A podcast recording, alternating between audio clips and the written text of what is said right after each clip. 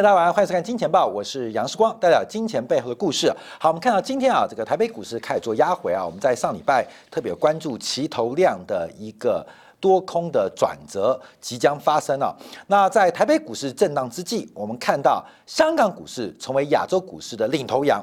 继日本股市去年年底转强的最后一棒喷出之后，那原来的呃急先锋是越南股市啊，相继开始拉回啊。越南股市是整个过去半年啊亚洲股市涨最多的，那日本股市是在最晚发动的，整个突破平台区间开始做起攻。那现在观察啊，最后一棒会不会是香港股市？尤其香港股市今天再度大涨七百点，站稳了三万点的整数关卡，整个北水南下。南水北上，形成了一个牛市啊互殴的格局。到底是北水南下凶，还是南水北上凶？那值得做关注啊。因为按照五行来讲啊，北的一打一南边啊，北一南因为水克火嘛，所以北水南下会不会略胜于一筹啊？胜于南水北上。那不管是北水还是南水，这过去啊，在呃大陆啊跟香港啊，因为境内境外的关系啊，这个常常讲这个呃从香港涌进呃。沪深指数的叫北水，然后从沪深指数透过了这个呃这个港股通啊，呃叫做南水啊啊钱都泛滥啊钱都泛滥，就看谁钱多啊，所以这个互砸的过程当中，成为整个最近啊全球金融市场一场牛市盛宴的压轴大戏。那我们今天先看到一个新闻啊，就联合国贸易和发展委员会在这礼拜公布啊全球投资趋势的监测报告显示啊，在去年度二零二零年全球的接受外国直接都投资啊，就是 FDI 受到新冠疫情的干扰啊，大幅的萎缩。这个外国直接投资在国际、在全球化、在一体化当中，它非常重要。在个别经济体当中，它常常成为资金初级资金第一桶金的来源。在发展经济学，我们都知道。引进外资就是引进 FDI，主要就是带动整个经济活络的第一桶金啊，第一桶水，这很重要。另外，这个外商直接投资，除了带资金之外，通常会带管理、带技术，甚至带订单。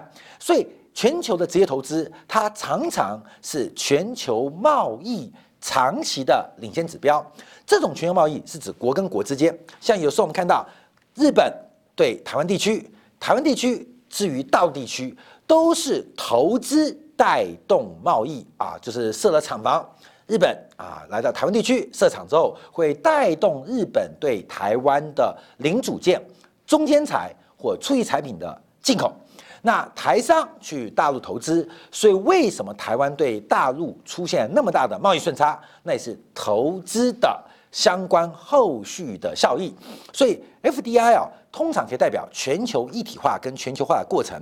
好，我们看到这个 FDI 全球的这个外国直接投资的总金额，从二零一九年的一点五兆，从一点五兆下滑到去年只有八千五百九十亿美金，这个跌幅高达百分之四十二。那这个甚至比两千零八零九年次贷危机来的衰退的更为严重。在衰退严重过程当中。中国要升为全球最大的接受外资直接的投资国啊，这个接受这最大的接受方，那这个很特别现象，我们要做个解读啊，因为全球全球都在下滑，特别是美国下滑情况相当的严重，但中国的接受外资直接投资不降反升，其实最重要的原因应该是。资金回流，我们看对于美国的投资啊，除了非美国籍、非美国企业之外，其实很多啊是美国在海外的子公司对美国的投资啊，这就绕了一圈。那当然就是结币税的关系啊。那中国能成为二零二零年最大的外资直接的接受方，很重要的原因也是资金回流，也是资金回流。所以，那这个资金回流啊。呃，有可能是绕过第三地，进行在这个监管上的规避，或是节税跟避税的过程。但不论如何，我们看到中国已经在二零二零年正式超越美国，成为全球最大的外国直接投资的接受方。那这个荣景可能不会维持太久啊，不会维持太久。你像这个美国在制造嘛，现在包括像三星对美国的半导体要投资一百七十亿美金，那台积电也不排除超过上百亿美金对美国的投资，所以。应该在经济二零二一年呃逐步回温的过程当中，这个美国有机会啊再把这个龙头给抢了回来。可是这种转折啊，就代表是一种迹象啊，这种转折是一种迹象。那代表的意涵，我们就要持续做观察。第一个，先关注到的是整个资金的浪潮啊，因为我们看到最近啊，这个北上资金持续的涌进，可是北南水北上远远比不过北水南下，就是大陆的游资。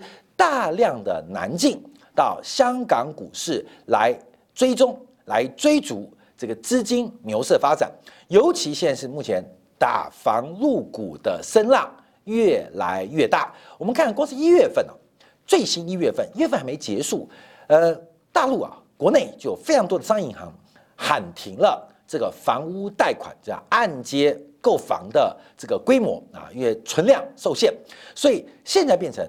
过去这二十年来，中国人最大的一个储蓄的资金池，或是金融属性的投机池，基本上目前是完全被封堵，所以大量的游资在寻找呃这个避风港或寻找价值的洼地。那香港在这个时候就变成中国游资。巨大的出海口，现在变成你堰塞湖啊！香港股市啊，有点像堰塞湖，就像海运一样，就是大陆资金往外跑，那海外资金想挤进大陆，可是中间就全部停滞在、停留或停存在香港的金融市场，所以使得香港股市哇一发不可收拾，这个超级牛市就爆发性的一个发展。那这个啊到底是呃水啊水多堆上天？还是最后会酿成巨大的水灾啊，变成泡沫，这是我们今天要来关注的地方。这种大量的这个资金涌入，到底会发生什么最后的变化？我们就要持续观察。好，港股通指的就是大陆啊，透过港股通的机制进入香港股市，创下了史诗级的流入规模。光是今年一月到中旬为止，十六个交易日就有十五天突破上百亿的港币。截至一月二十五号，今年一月二十五号累计就已经累积了两千五百零四亿的港币，两千五百零四亿港币。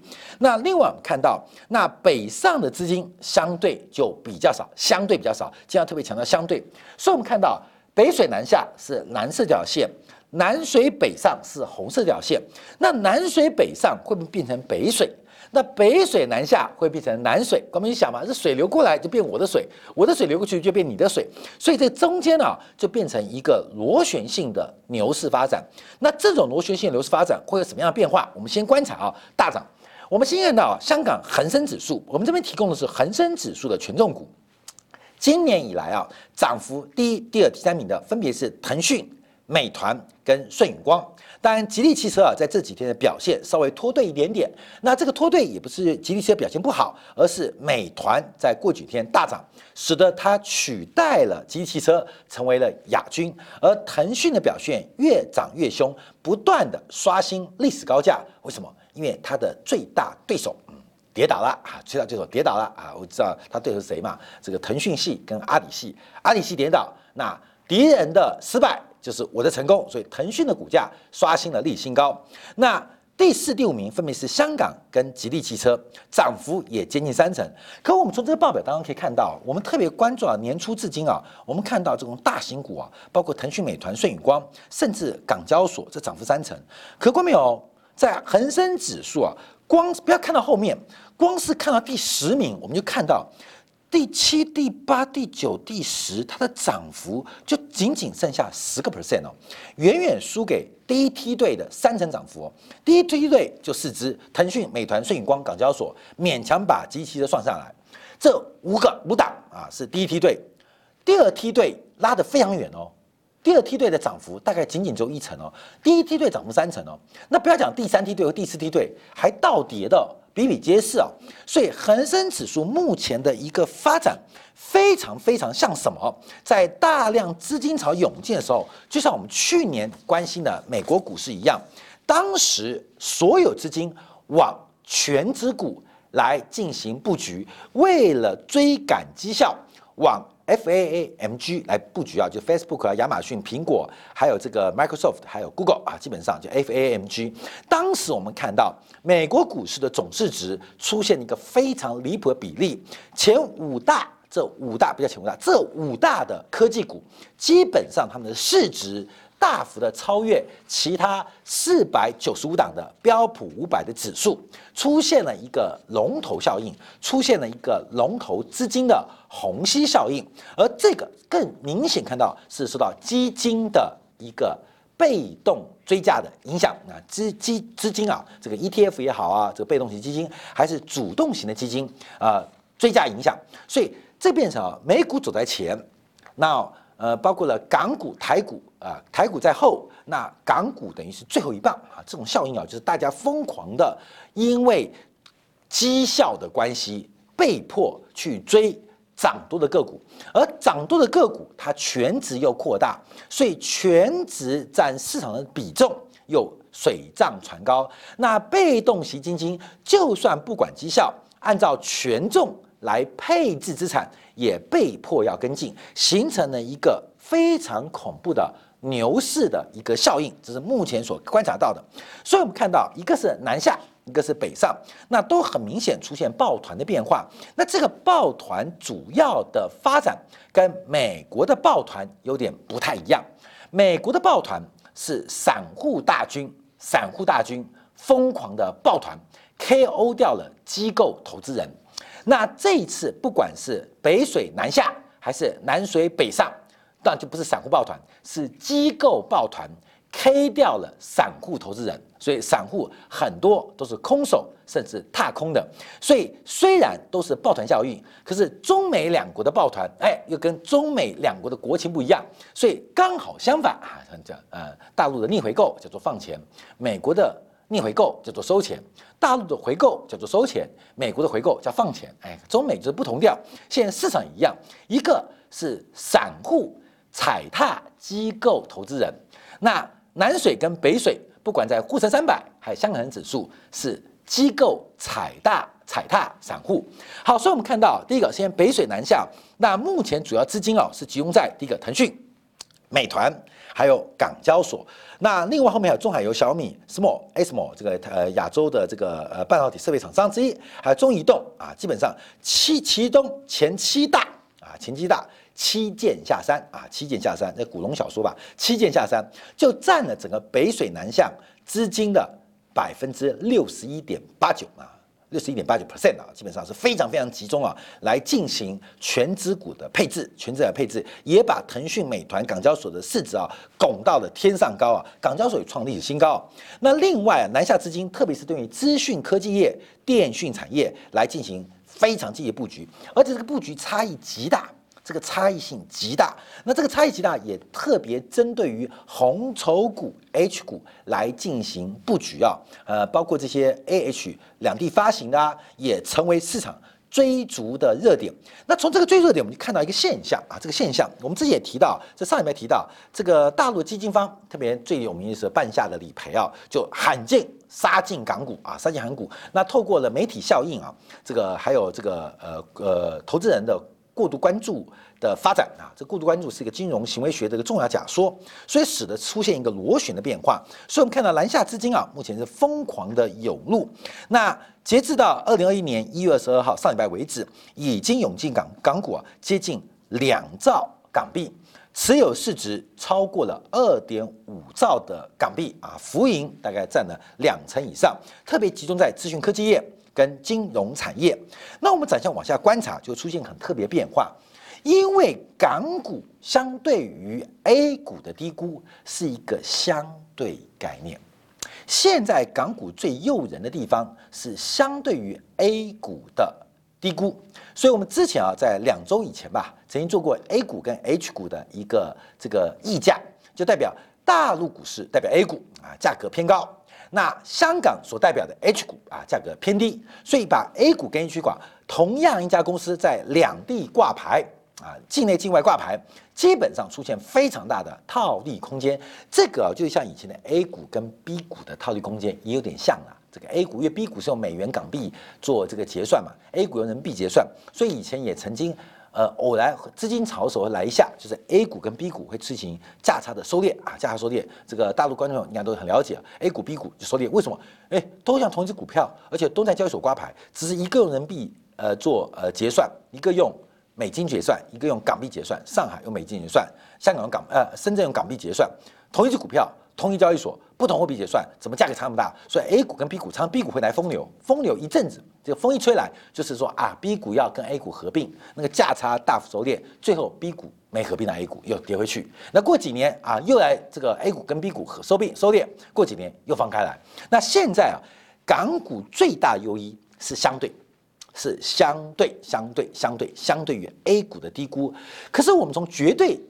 绝对值来做观察，我们看一下，相对于两千零五年过去这十五年来，从 P 跟 PB 比，从市盈率本一比，从股价净值比的历史的数据，从均值来做观察，包括了医疗保健，包括了消费股，包括了这个房地产，包括了资讯股啊，这个资讯科技股，基本上都在历史以分位数观察历史最高档。啊，历史最高档啊！过去这十五年来，本益比最低的时候是五倍，最高的时候是五十倍啊！所以五倍就是零，五十倍就一百。那你落在哪一个区间啊？就是百分比的位置。那现在现在港股所有的位阶，尤其是医疗保健、呃技术讯息，包括了消费股啊，消费股现在都在创下历史记录，所以它百分位会来到百分之百，来到百分之百意思，它不是碰到顶了。它是把天花板给顶破了，正在刷新历史记录。也就是从绝对估值做观察，我们指的绝对估值是本一比跟股价净值比啊，这个市盈率跟市净率来做平量的话，香港股市是来到了绝对的新高。绝对新高，而且照这个估值啊，也没有历史可见啊，因为过去啊，港股的主要成分是地产啊，或是银行啊，或是娱乐啊，但现在港股是有医疗保健或是讯息技术，基本上是没有的，是没有的，所以这个过去经验没得参考，所以可以讲，现在是港股现在最贵的时刻，最贵的时刻。所以各位朋友，有时候我们看到这是比价，呃，像有时候很多以前早期啊，很多内地的同胞。会去香港买买买啊，到处抢购，抢购什么？抢购 LV 啊，抢购爱马仕，抢购 Prada。为什么？因为大陆国内 LV、爱马仕、Prada、Prada，因为关税关系或中间交易成本很贵，所以去香港抢购。可是台湾人比较不会，为什么？因为台湾的免税商店啊，机场免税商店基本上甚至比香港的价格来得低。所以你会看到香港的 LV、爱马仕有一堆啊大陆的大妈、大婶、大叔、大伯在抢购，可是台湾通常很多的消费者或观光客就不会跟进抢购，什么原因？所以相对于内地的价格，哎呀，香港太便宜，买一个包我的机票就回来了，买两个包基本上我的吃住都回来了，买三个包买到赚到，所以当时这个香港很多的买买买基本上是相对概念。请问法国人会来香港抢包吗？特殊呃特殊之外呃极特殊之外，法国人来香港抢包。你有没有搞错啊？不可能吧？有没有搞错？不可能。台湾去香港抢包，除了特殊的款式之外，基本上这现象也通常不太发生。这为什么？就是相对的概念。所以面对目前香港人组织的暴涨，除了大陆观众之外，其实对于全球其他市场做关注，就会形成一个很特别的状况。因为假如香港的资讯讯息股那么贵，那其他市场不管是日经啊。首尔啊，还是台北啊，是不是就变成价值低估？只是北水哈，只能到香港，不能到其他地方，比较困难。所以这过程当中，我们看到它有绝对的高估变化。好，我们看到这绝对高估变化，我们就要看一下这个美国股市跟台北股市的变化。这个是最新公布的美国股市的融资借款余额，融资借款余额已经要再度创下纪录了。来到目前已经逼近八千亿美金，八千亿美金。八千亿美金是一个绝对金额，八千亿美金会那么多，我们可以解释在货币宽松的环境之下，资金成本接近于零的之下，这个绝对金额会水涨船高。所以看绝对金额不是够恐怖，我们要看它跟 GDP 的关系，因为过去美国股市融资借款金额啊，就是保证金交易，股票的保证交易，通常通常不会超过美国 GDP 的百分之二。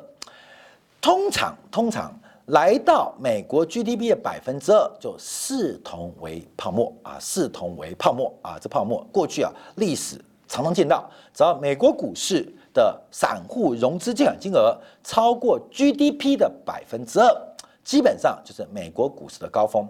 其实这个比例。相对于台北股市也好，相对日本股市，其实常常可以套用，但每个市场会因为时间跟结构不同会有改变。可目前我们看到美国股市的融资借款，哎，照这个速度发展下去，很快就到一兆美金哦，不是绝对金额创立记录，它跟 GDP 的关系也已经正在不断的刷新历纪录。所以我们看到这个不断加大杠杆，这是一个非常恐怖的事情。一个一方。不做期货选择权的是做这个融资保证金的杠杆，那做融资保证金杠杆的还嫌不够，还加大期权的操作，所以这个风险跟这个泡沫不断的累积。关没有？什么时候是高点？什么时候高点？我们从上礼拜跟大家报告台股期头量观察，我们就再抓高点啊！再抓高点，从哪边跌倒，从哪边站起来，从哪边跌倒哪边站起来。因为事关，我跟你讲，我是真男人。我看空过两个电动车，哎，这个关永辉啊，二零一四一五年，我常讲这个是中国马斯克跟美国贾跃亭，看对什么？看对一半啊，因为贾跃亭真的是骗子，马斯克不仅从市场做观察啊，他不是骗子，还变成伟人了。好，关没有？这个差距有多大？没有人记得贾跃亭了，对不对？因为叫做幸存者效应，很多投资人听到的故事，虽然他活下来，告诉你。可是死掉的有多少呢？世光不会在现在炫耀我看对贾跃亭，我不会这样做。我们持续的认为特斯拉跟马斯克是巨大的泡沫。嗨，你叫我世光，你看错了，你看错。我告诉你哦，我看到一个东西往上飞，但没到天堂。可是我确认一个东西到地狱啊，关没有？到地狱，我告诉你到地狱，贾跃亭就到地狱嘛，害死了一堆人嘛。所以这个幸存者偏差。所以关妹你要知道，这不是我在自圆其说。我在告诉你故事，有时候我们要冷静下来，你听到的故事是不是叫幸存者偏差？真正有危险的地方，你不知道危险，是因为去过的地、去过的人没有再回来的，所以他不会告诉你那边多危险。今天我们去游乐场玩那个云霄飞车啊，好恐怖哦，多恐怖！我跟你讲，不要做，我心脏就跳出来了。好，看没有？心脏真的跳出来的人。不会回来告诉你心脏会跳出来，只有心脏没跳出来的人会回来告诉你心脏快跳出来了。这在我们上堂中常常有幸存者偏差的谬论，就是你听的故事都是成功故事，为什么？因为死掉的人是不会回来告诉你那个地方有多恐怖，所以这种问题啊，其实在。泡沫阶段常常发生。好，那我们再看一下台北股市啊。台北股市是作为科技股的一个板块，这是第二次散户由空翻多，第二次散户由空翻多。所以我们看到这个过程，上次由空翻多做了短暂拉回，这一次再度由空翻多，而且这世界很巧合，就是两次都是齐头量的变化。齐头量变化到底是量价结构异常导致散户翻多？还是散户翻多导致量价结构异常，到底谁是鸡谁是蛋，我们不确定。可再次提醒到大家啊在泡沫的顶端，特别要注意到自己的投资组合的风险，分享给大家。好，感谢大家收看，稍后我们会针对啊这个拜登的相关政策，我们今天讲比较复杂的这个课程啊，这个针对了全要素生产率，还有包括从这个社会主义。到新自由主义，到保守主义，我们怎么认识它之间的差别？我们常提到社会主义，常听到美国保守主义，也听到了新自由主义，到底三者有什么差别？那听懂这三种差别，对我们投资理财有什么样的影响？我们休息一下，回来为大家做进一步的分析。